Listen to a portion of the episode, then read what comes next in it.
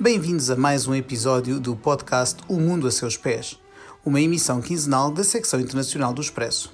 Estamos a gravar na tarde de segunda-feira, 6 de julho de 2020, e neste episódio retomamos as conversas com correspondentes do Expresso espalhados pelo mundo. Em tempos de pandemia, são eles quem nos traz, com os cinco sentidos, o relato do que se passa nos lugares onde moram. Para hoje proponho-lhe uma ida até Buenos Aires e outra até Luanda. Tudo isto com a excelente edição técnica do Ruben Tiago Pereira e a moderação deste vosso criado, eu, Pedro Cordeiro, editor da secção internacional do Expresso. Vamos ouvir primeiro uma conversa tida com o Márcio Rezende, correspondente do Expresso em Buenos Aires, capital da Argentina, um dos países onde as regras de confinamento são mais restritas e duram há mais tempo. O Márcio fala-nos mesmo de um governo apaixonado pela quarentena. Vamos perceber o que é que isto quer dizer e como é que se está a viver e com que consequências para a saúde, mas também para a economia e para a sociedade uh, daquele grande país latino-americano onde vivem cerca de 45 milhões de pessoas.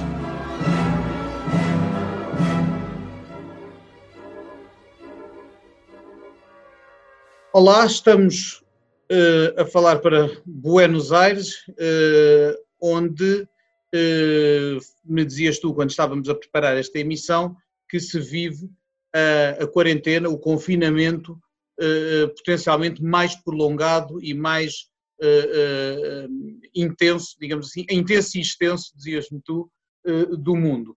Um, como é que é viver nessa Buenos Aires confinada?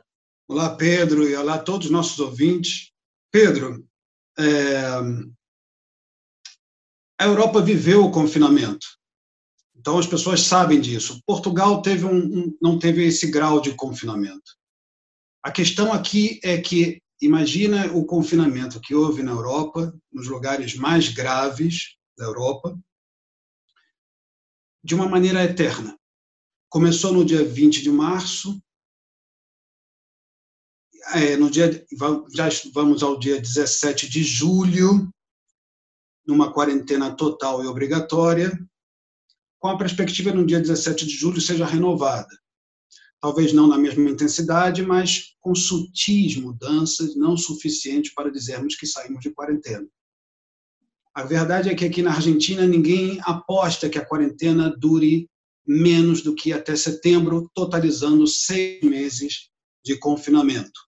É verdade que a, o interior do país não está no mesmo grau da cidade, da região metropolitana de Buenos Aires e de outros centros urbanos, mas a verdade também é que aqui concentra-se metade do produto interno bruto argentino, a maior parte da produção e a maior parte do consumo do país.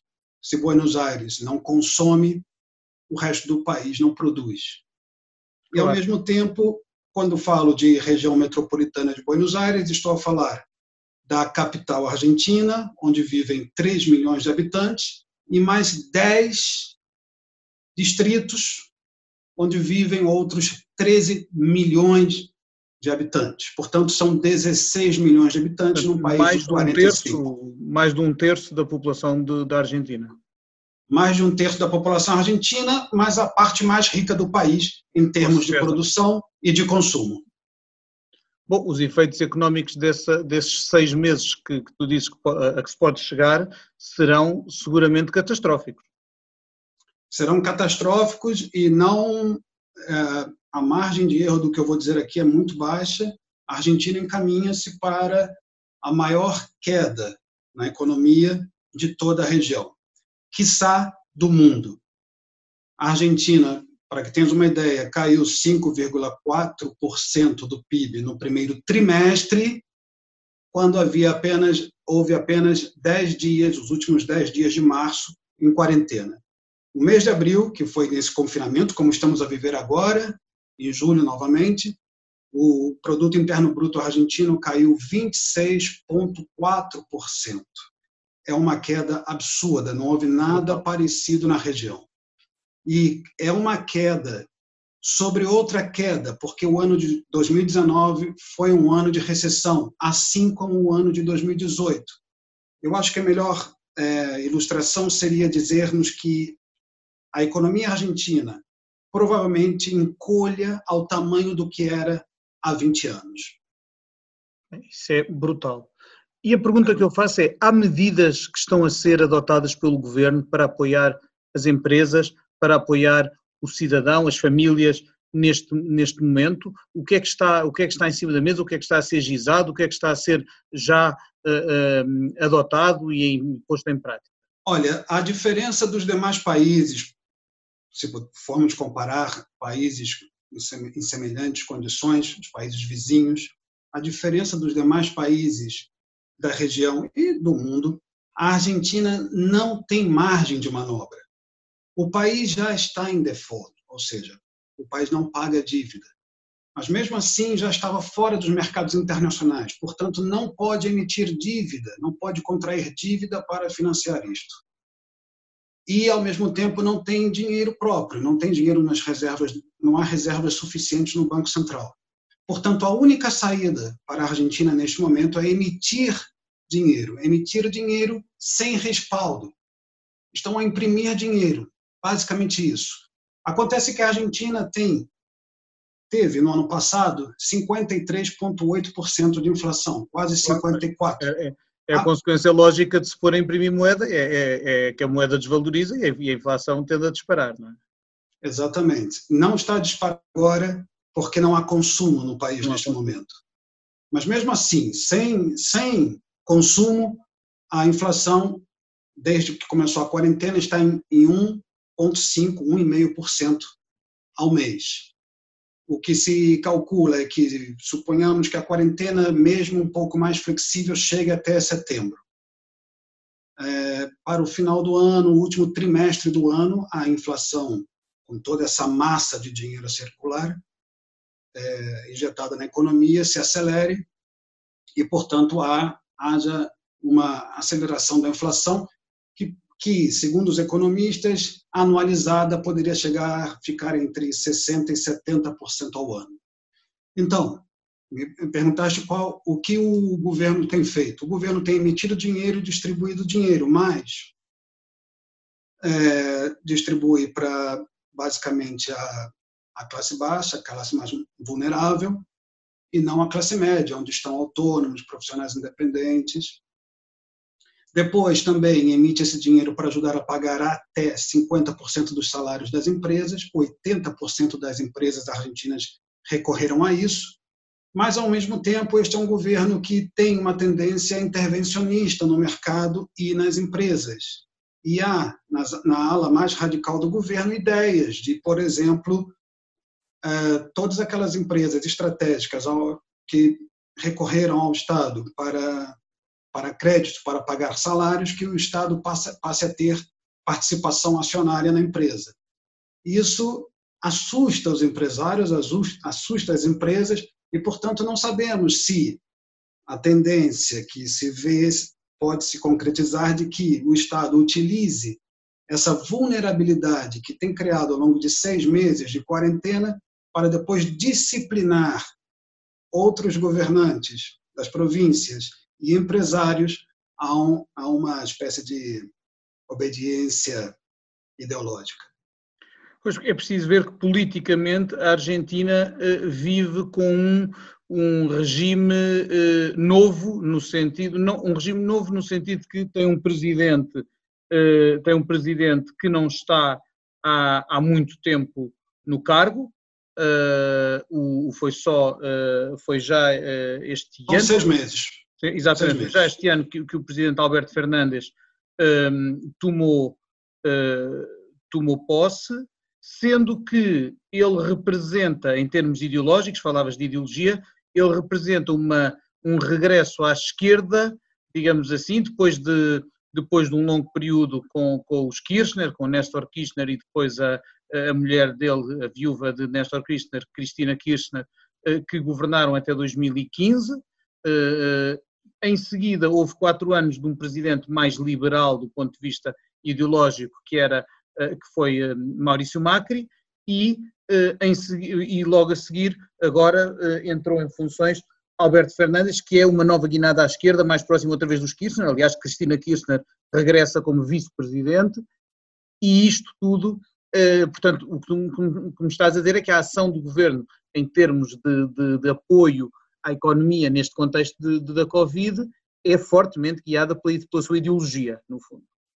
Um, e isto, do ponto de vista social e político, gera reação, gera protestos. Já, já me falaste da preocupação dos empresários. Pergunto para o povo argentino de forma mais geral. Qual é a reação a, estas, a, estas, a este confinamento prolongado, a estes apoios que, eh, eh, pelo que me dizes, são algo inseguros, digamos assim, não dão grande segurança. Qual é a reação do povo, qual é a reação do, do, argentino, do cidadão comum argentino a tudo isto? Então, antes de mais nada, queria terminar uma informação que é a seguinte: apesar do, de o governo argentino né, distribuir essa ajuda financeira, essa ajuda financeira chega a 3% do PIB, do Produto Interno Bruto Argentino. Uhum. Comparativamente com a região, temos o Chile, onde chega a 11% do PIB, ao Peru, onde chega a 12,5%, ao Brasil, onde chega a 11%, portanto, a Argentina com 3% será sempre insuficiente, apesar de tudo.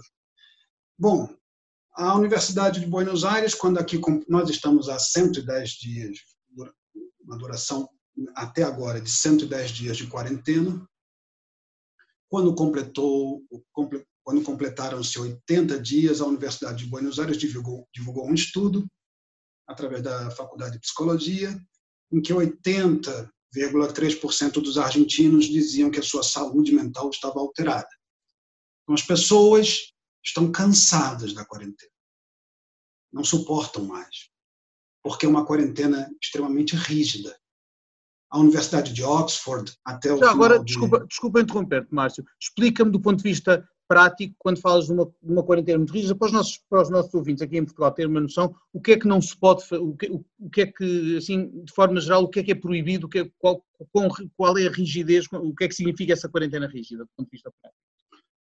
Bom, a quarentena rígida significa que as pessoas só podem sair de casa para trabalhos essenciais. Há 24 ramos da economia, médicos, ah, quem trabalha em supermercados, enfim, uhum. essas que todos, todos viveram já e conhecem, há 24 ramos da economia que são considerados é, trabalhos essenciais. Inclusive nós, jornalistas, estamos dentro de, dessas exceções, claro que para cumprir a função. É, então, fora sair de casa para farmácia e supermercado, todo o resto está proibido a não ser que seja dentro dessa orientação de exceção. Agora, por exemplo, nós agora estamos na, na, nós voltamos à primeira fase na região metropolitana de Buenos Aires, a primeira fase mais rígida. Mas como era até isso começou no dia 1 de julho, mas como era antes? Olha, como era antes, não há muita diferença. Para que tenhas uma ideia, quando completamos 80 dias, só depois de 80 dias as crianças puderam sair de casa. Mas como puderam sair de casa? Apenas num dos dois dias do final de semana, ou no sábado ou no domingo, apenas por uma hora e até 500 metros da sua casa, com apenas um dos pais, ou a mãe ou o pai. É nisso. Fora isso, não se pode. É, a, entre as 8 da noite e as 8 da manhã, as pessoas poderiam, podiam fazer atividades físicas na cidade de Buenos Aires.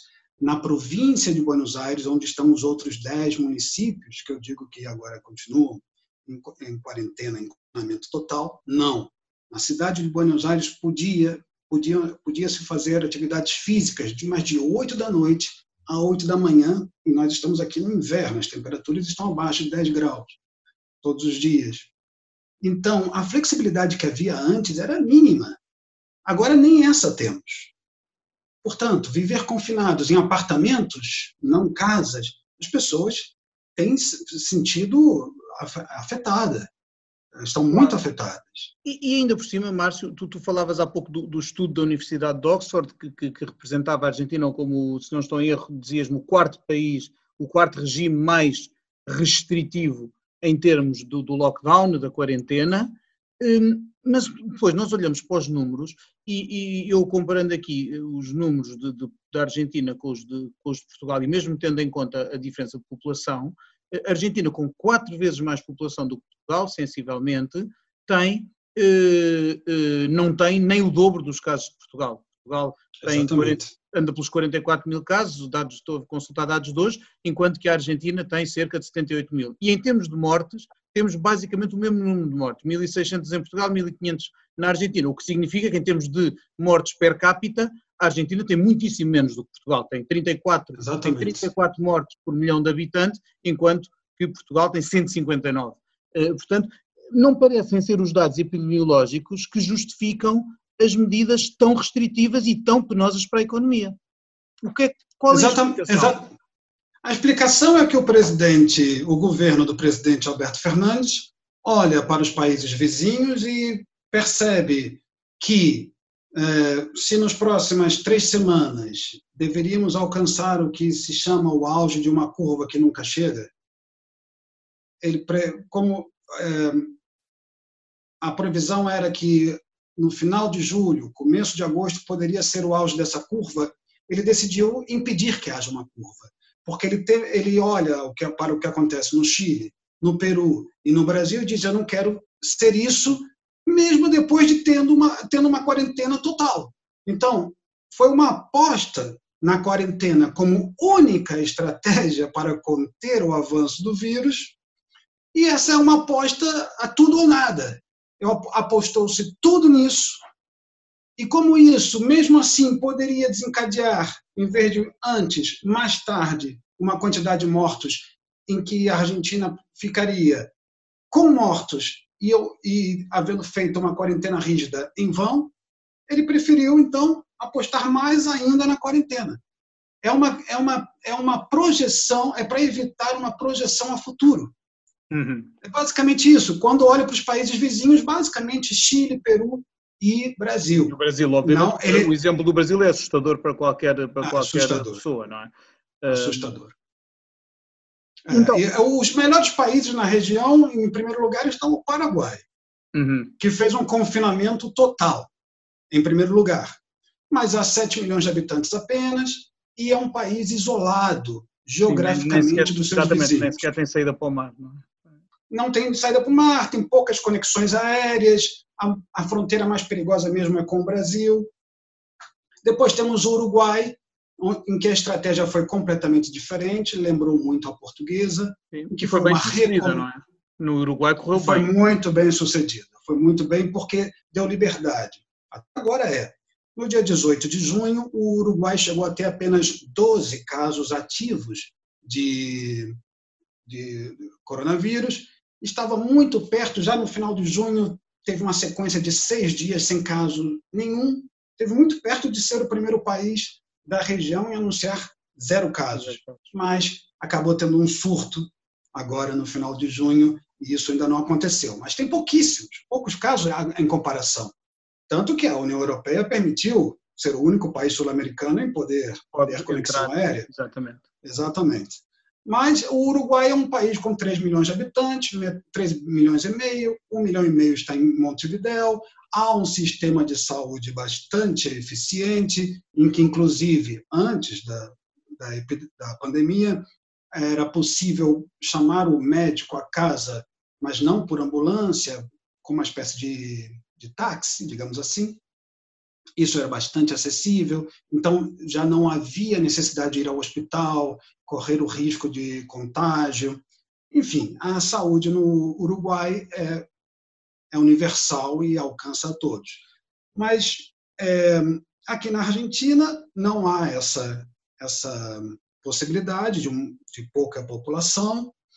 E há também uma questão que não há na Europa, que é essa questão de, dos bairros populares. No Brasil seriam favelas, aqui são chamadas as vigas, as vilas, uhum. é, emergenciais, em que uma família, muitas vezes o avô, o filho e a neta, adolescente, grávida, todos convivem numa, numa moradia precária, onde há sete, oito pessoas em 20 metros quadrados. É impossível isolamento ali. Então, essa realidade latino-americana, que a Europa não conhece, é o que leva esta região, apesar de em alguns países terem feito, como o caso no Peru, ter feito uma rígida quarentena, com toque de recolher, inclusive, não tenha mesmo assim dado certo. A outra questão aqui também é a informalidade na economia. No Peru, há 70% de informais, mas a média geral, a média geral latino-americana é de 54%. O que torna é... os, efeitos, os, os efeitos da pandemia ainda mais devastadores. É, eu, por exemplo, disse que o Peru foi o país que mais ajuda financeira concedeu aos cidadãos, 12,5%, mas depois como é que o dinheiro chegava? Apenas 30% da população tem conta bancária. Então, é, é bastante difícil tudo isso. Né? Com certeza. É, então, aqui, é, é para arredondar a, a reflexão, não há número na Argentina que justifique isso. Neste momento, nós temos 56% da, dos cuidados intensivos ocupados na região metropolitana de Buenos Aires, portanto, está bem, bem longe dos 100%, mas a projeção da curva para daqui a três semanas permitia é, uma, números que chegariam a 100%, então cortaram agora, olhando ao que acontece ao redor nos países vizinhos. Mas os números reais, neste momento, não são números que possam assustar ou que levaram o país a endurecer a quarentena. Uhum. E tu falavas-me de algum descontentamento, de algum fastio da população. Eh, que há ações de protesto, bem sei que é, é, é, há limitações e é, deve ser difícil organizar protestos no, na, nas atuais condições, mas estão previstos protestos, não é assim? Estão previstos protestos. Há, uma parte do país que não, não está em, que está em distanciamento social, não isolamento, que é o interior, mas depois nos grandes centros urbanos estamos em quarentena total, o que em boa parte do mundo chamam de lockdown, os protestos são panelaços pelas janelas, são também caravanas de carros, mas também estão aqueles, como sempre em todos os países, que não acreditam em nada disso. Há sempre 15%, 20% que querem sair e que não aguentam mais. Depois há muitos profissionais liberais, muitos empresários que também querem protestar porque não, não aguentam mais, estão a quebrar. Pedro, este país é um país que vai ter um número de falências absurdo. A Câmara Sim. de Comércio da Argentina prevê que até agora, pelo que pelo panorama que temos até o dia 17 de julho, pelo menos 100 mil lojas, bares e restaurantes e hotéis quebrem no país, vão à falência. Inclusive, quero dizer uma coisa para aos portugueses, a Fayard, argentina, de porcelanas, acaba de fechar as portas para sempre. A fábrica, a fábrica da Alfaiate fechou com essa questão da quarentena, mas depois eh, está no interior do país, poderia ter aberto em junho e não reabriu. E a empresa não, não há perspectivas de voltar a funcionar. Sim, isso é um exemplo, um bom exemplo do, do, do drama eh, eh que isto está a criar. Márcio, o nosso tempo é, é limitado. Mas há uma pergunta que eu faço a toda a gente que participa neste podcast, que, aliás, é uma forma até de nos libertarmos um bocadinho desta atmosfera sufocante da pandemia, que é, e a pergunta é esta: se neste momento não houvesse restrições nenhumas e pudesses viajar para onde te apetecesse no mundo todo, onde é que ias e porquê? Eu iria a Portugal. Eu iria a Portugal.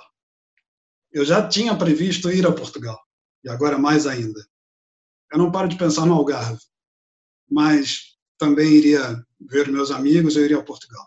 E o Algarve Sem dúvida. Sido, aliás, o Algarve... É aliás, quando tudo isto abrir, eu vou a Portugal. Mas, mas, Algarve... mas, Sim. mas se, se, se, não falássemos de Portugal, é, o que eu penso sempre é estar numa praia, numa poderia ser uma praia brasileira, uma, uma, uma linda praia, porque é, mas numa praia dessas desertas, né?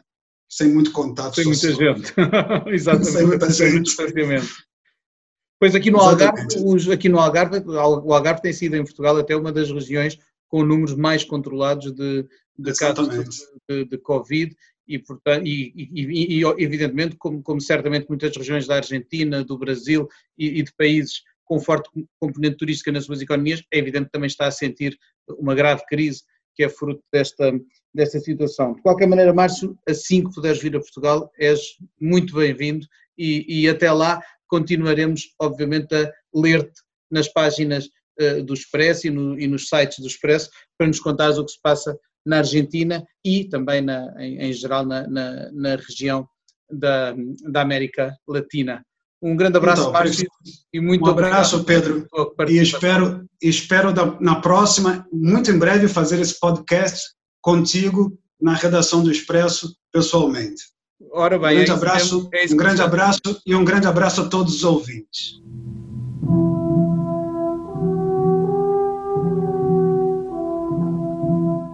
Continuando no hemisfério sul, mas rumando agora ao continente africano, proponho uma visita a Luanda, capital de Angola, um país lusófono onde o Gustavo Costa é correspondente do Expresso.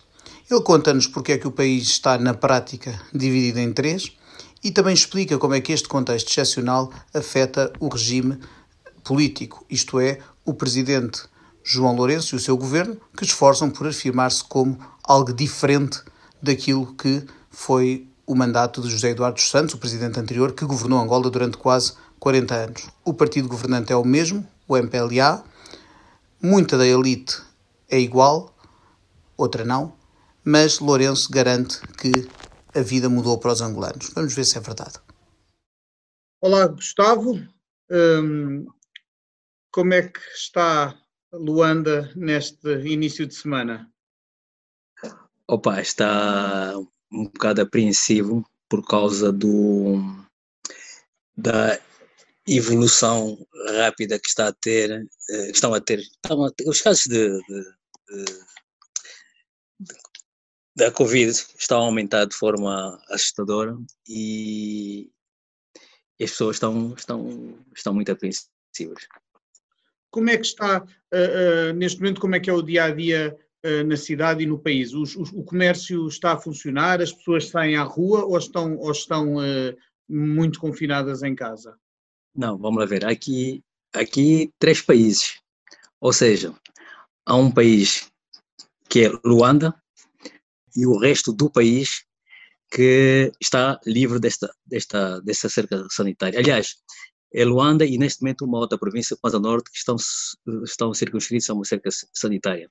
E em Luanda há dois países, ou seja, é, ao nível do, do centro da cidade, do casco urbano, digamos assim, é, sente-se uma a relativa cautela, relativa cautela uh, dos cidadãos. Nos bairros periféricos, digamos que há uma, uma vida, podemos considerar, que, que decorre de forma absolutamente normal. Os mercados, os, as lojas comerciais, está tudo aberto, está tudo a funcionar como se não existisse a pandemia. Ok, então são realmente eh, dois países separados, digamos assim. São dois países separados e sendo que em Luanda, digamos, também há um separador é, entre a cidade em si, a zona urbana em si e a zona periférica. A zona periférica. E as pessoas se sentem sentem-se apoiadas, sentem-se protegidas, sentem que de alguma forma as, as autoridades e o governo do país eh, estão uh, a defendê-las e a tomar as medidas necessárias ou há algum sentimento de desamparo, de, de, de receio ou de crítica a, às autoridades? Eles sentem que, que, há, que há um esforço da parte das autoridades para, para as proteger, mas neste momento decorre um debate muito grande aqui, eh, ao nível da, ao nível da classe médica, porque eh, há quem defenda que devia ser instituído imediatamente, eh, devia, ter, devia ser assumida imediatamente a transmissão comunitária. E a ministra eh, resiste, entende que não, entende que deve-se esperar que se atinjam, que se atinja cerca de 100 casos de 100 casos sem identificação epidemiológica, segundo ela, de acordo com como a recomendação da, da OMS, para que ela possa, possa ser decretado a, transmissão comunitária. Há uma outra corrente que diz que não, neste momento a situação está de tal maneira que era importante que essa transmissão comunitária fosse imediatamente assumida para ter um impacto psicológico junto da população, no sentido da população, digamos assim, recolher-se e tomar outro tipo de, outro tipo de, de medidas. Portanto, no fundo, para as pessoas também não ficarem a pensar que os casos de Covid em Angola são todos importados do estrangeiro. Exatamente. Aliás, houve agora um caso, houve um caso. Bem, esta, esta ideia está completamente eh, desfeita, eh, porque já chegou à conclusão que os casos não são importados do estrangeiro. Hoje, a maior parte dos casos são, são casos internos. De resto, ontem chegou a Lisboa, anteontem chegou a Lisboa um avião que levava um dos passageiros acusou positivo. Neste caso já não estamos perante, perante importação, já estamos, como na maior parte dos países europeus e asiáticos, com uma transmissão dentro, com cadeias de transmissão na própria população, não é? que implicam muito maiores cuidados para travar. Exatamente. Um, a pandemia é uma, é uma situação tão diferente, tão excepcional, tão desconhecida para, todos, para todo o mundo, que nós às vezes uh, acontece, na, aconteceu aqui em Portugal, por exemplo, e aconteceu nos outros países antes, de, antes que, que, foram afetados antes, que chega-se a uma altura em que toda a atualidade, toda a cobertura noticiosa, o que vem nos jornais, o que aparece na televisão, é tudo relacionado com a pandemia e quase que parece, ganhamos quase a ilusão de que os outros problemas desapareceram. Ora, os continuam a ter problemas, continuam a ter outras questões por resolver e algumas até se vão complicar mais por causa da, da, da pandemia. No caso de Angola, temos, com ou sem Covid, temos um regime novo que se está a afirmar, um regime que ainda parece ter algumas contas a ajustar, algumas pontas soltas a resolver com uh, o regime uh, ou a, o mandato eh, do, do presidente anterior um, e problemas que, que, se têm, que se têm mostrado. Ainda, ainda esta semana, Portugal, o Estado português resolveu nacionalizar uh, parte de uma empresa, a EFASEC, para afastar uh, a engenheira Isabel dos Santos da, da, sua, portanto, da sua estrutura acionista. Um, e é, é, é, é, certo que correm processos, em, vários processos em tribunal, em que uh, os, alguns dos filhos do anterior presidente são eh, visados. Este tipo de assuntos continua a dar que falar em Angola, continua a preocupar as pessoas, ou vê-se tudo engolido pelo Covid e, e, não se fala destes assuntos? Não, vamos lá ver. Há uma, uma concentração muito grande eh, em torno dos assuntos eh, relacionados com o Covid. Mas eh, estes temas que acabaste de referir, nomeadamente aqueles que têm a ver com os processos judiciais que envolvem eh, os filhos do, figuras, filhos e figuras próximas do antigo presidente continuam na, na, na, agenda do dia. Não foram, não foram, digamos, completamente postos de lado. Certo.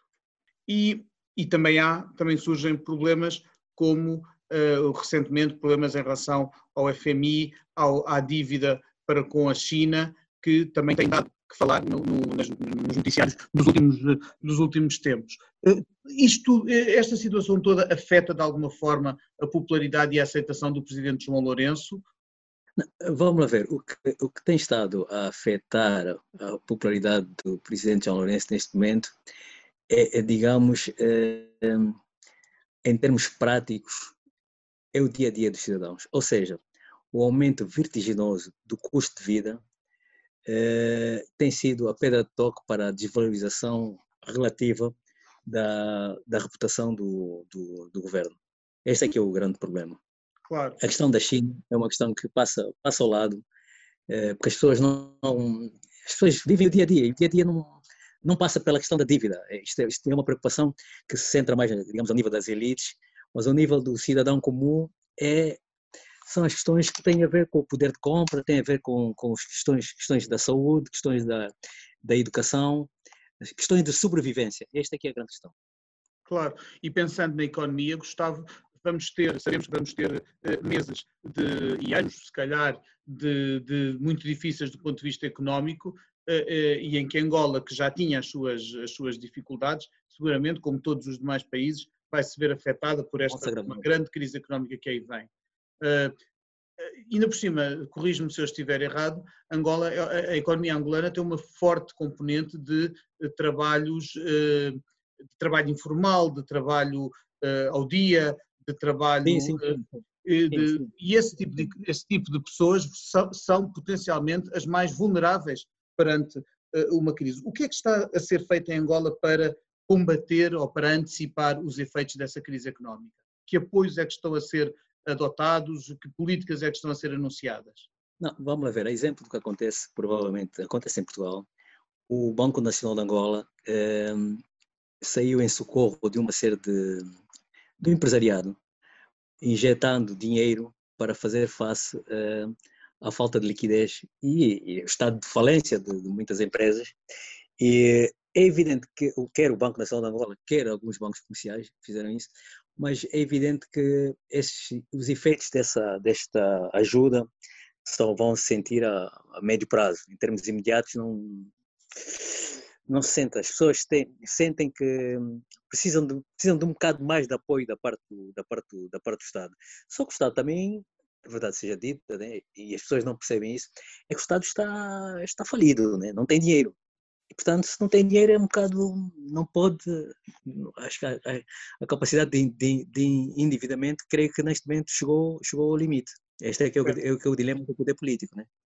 Claro, e numa altura ainda por cima, quando ainda falta, eh, ainda, ou seja, ainda a procissão vai no adro, isto é, ainda não estamos em lado nenhum do mundo a sentir os efeitos máximos, provavelmente, as consequências todas desta crise.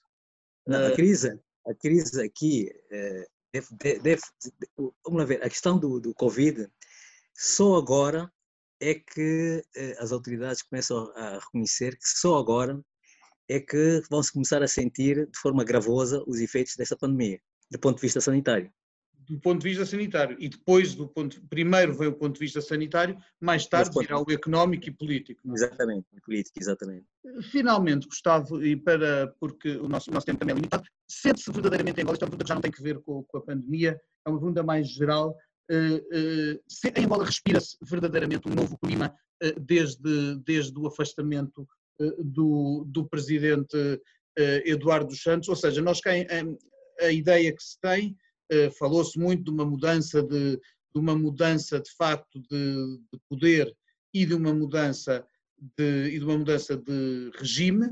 Já lá vão eh, quase três anos desde que houve a, transição de, de, José Eduardo Santos para João Lourenço. Vimos claramente a perda de influência de pessoas ligadas ao círculo de José Eduardo Santos, nomeadamente os seus familiares, mas o que muitas pessoas perguntam é: há uma mudança efetiva política em Angola ou há apenas uma troca de dirigentes? O que é que se sente em Angola? O que é que se sentem os angolanos em relação a, a isto? Há uma intenção de mudança, mas eh, daí a ter haver uma mudança efetiva vai levar muito tempo. Vai levar muito tempo porquê? Porque hum, o presidente, de certa forma, afastou algumas pessoas mas continua rodeado de elementos uh, que têm muita preponderância. É gente que tem muito poder, sobretudo tem muito poder financeiro, tem muitos interesses a defender e de facto não, não vai abrir mão, não está a abrir mão desses interesses e portanto vai ser muito difícil uh, se o presidente não se libertar desta, deste grupo de, de gente que tem, que tem influência uh, política e, sobretudo, influência financeira muito grande, vai ser difícil, de, de facto, ele eh, conseguir eh, a mudança que, que, tão, que, que, que, ele, que, ele, que ele pretende fazer, né?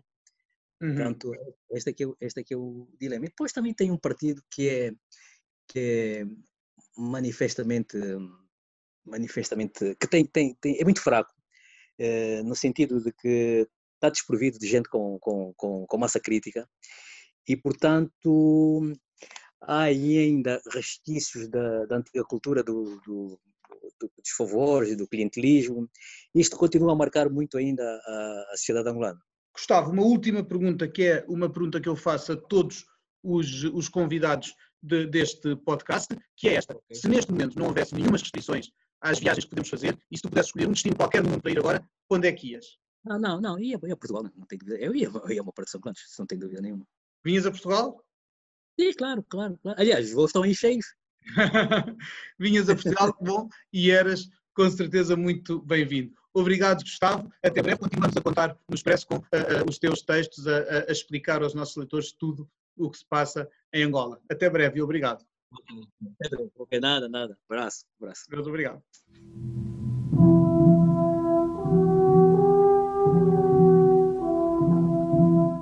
E é com esta conversa que terminamos a emissão de hoje de O Mundo a Seus Pés.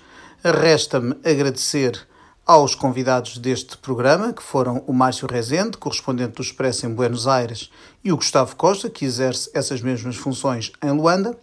Agradeço também ao Ruben Tiago Pereira, que assegurou a edição técnica, e a si, que esteve desse lado a ouvir-nos, prometendo voltar dentro de duas semanas e antes de uma interrupção para férias de verão, com mais correspondentes do Expresso a contarem-nos o que se passa nas suas latitudes e longitudes. Obrigado e até lá.